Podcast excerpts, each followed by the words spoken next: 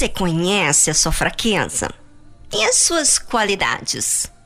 Você tem se assistido? Tem percebido o que vem à sua mente constantemente? Já percebeu quais são os seus interesses?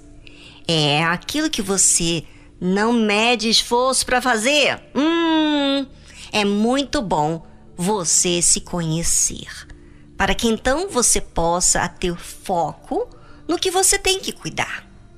Bem, as circunstâncias, situações falam muito de nós mesmos. Mas e você? Tem observado isso?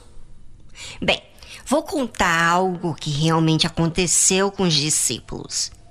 E o que vou falar para você, eu gostaria que você, ao escutar falar dos discípulos, pensasse em você, ok? Para você entender que muitas coisas que nos acontecem falam de nós para nós. Mas, às vezes, e muitas vezes, não percebemos.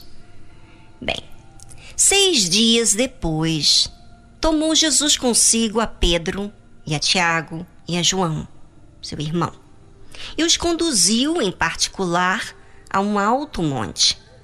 E transfigurou-se diante deles, e o seu rosto resplandeceu como o sol. E as suas vestes se tornaram brancas como a luz. Olha só que oportunidade que esses três discípulos tiveram. Jesus os trouxe à parte dos demais discípulos e os levou em particular a um alto monte. E Jesus foi transfigurado.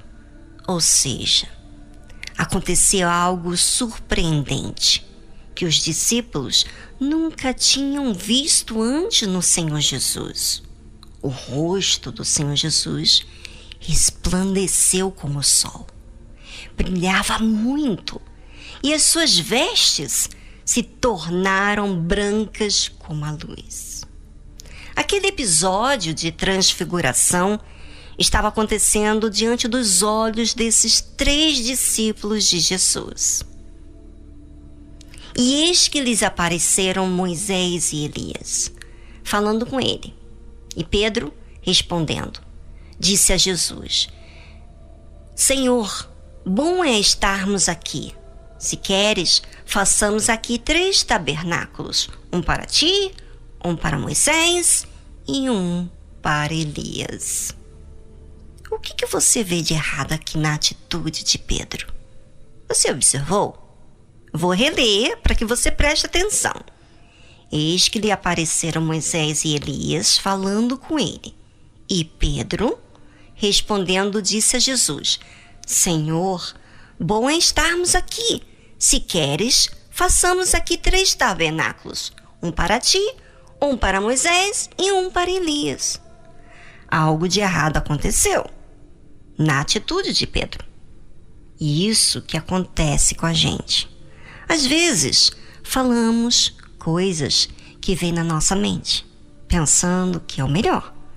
Mas aquilo não é pensado de forma racional. Pedro estava querendo agradar a Jesus fazendo uma tenda, mas também a Moisés e Elias, porque eles eram homens usados por Deus no passado. Pedro, ao querer fazer tendas para os três, ele estava igualando ao Senhor Jesus com Moisés e Elias. E muitas vezes as pessoas, por verem um homem ou a mulher de Deus são tão gratos por Deus usarem eles que as mesmas querem considerar Deus como os servos de Deus. Ou seja, quer igualar Deus e os servos de Deus. Deus, Jesus, está muito acima dos servos, dos discípulos dele. E estando ele ainda a falar, quer dizer, Pedro, eis que uma nuvem luminosa os cobriu. E da nuvem saiu uma voz que dizia: Este é o meu amado filho, em quem me comprazo. Escutai-o. Olha o que faz a fé emotiva. Ela iguala Jesus com os servos de Deus. O servo de Deus deve ser respeitado, mas não se pode igualar em exaltar o servo de Deus da mesma forma que exalta Jesus. Jesus estava ali transfigurado, revelava ali a sua plenitude e majestade do Deus Pai. Por isso que Deus Pai interfere no meio das palavras de Pedro. Eis que uma nuvem luminosa os cobriu, e da nuvem saiu uma voz que dizia que era Deus: Este é o meu amado filho, em quem me comprazo. Escutai-o. Deus nos exorta diante da nossa atitude errada e nos faz ver que devemos olhar para Jesus, o seu filho, que veio em forma de servo para servir ao Pai. E Deus Pai tinha tem prazer nele. Olha como é importante nós, seres humanos, sermos o filho que agrada ao Pai.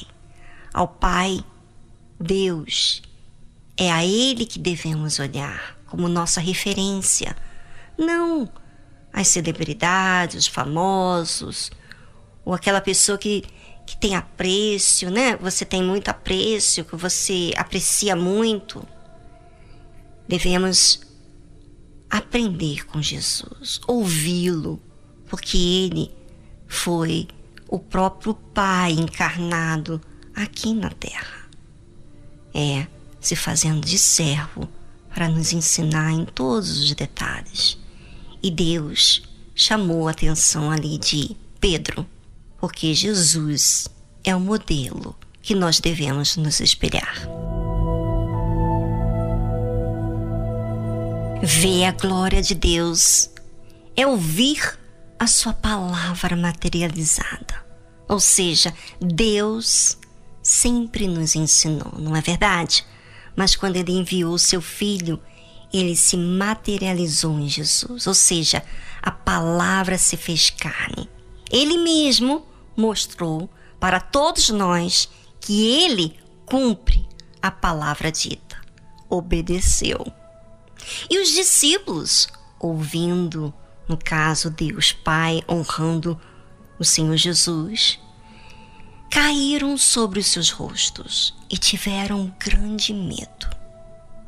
Porém, olha a atitude de Jesus, gente, presta atenção.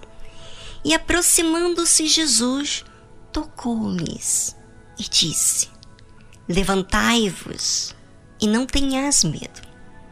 E erguendo eles os olhos, ninguém viram senão unicamente a Jesus.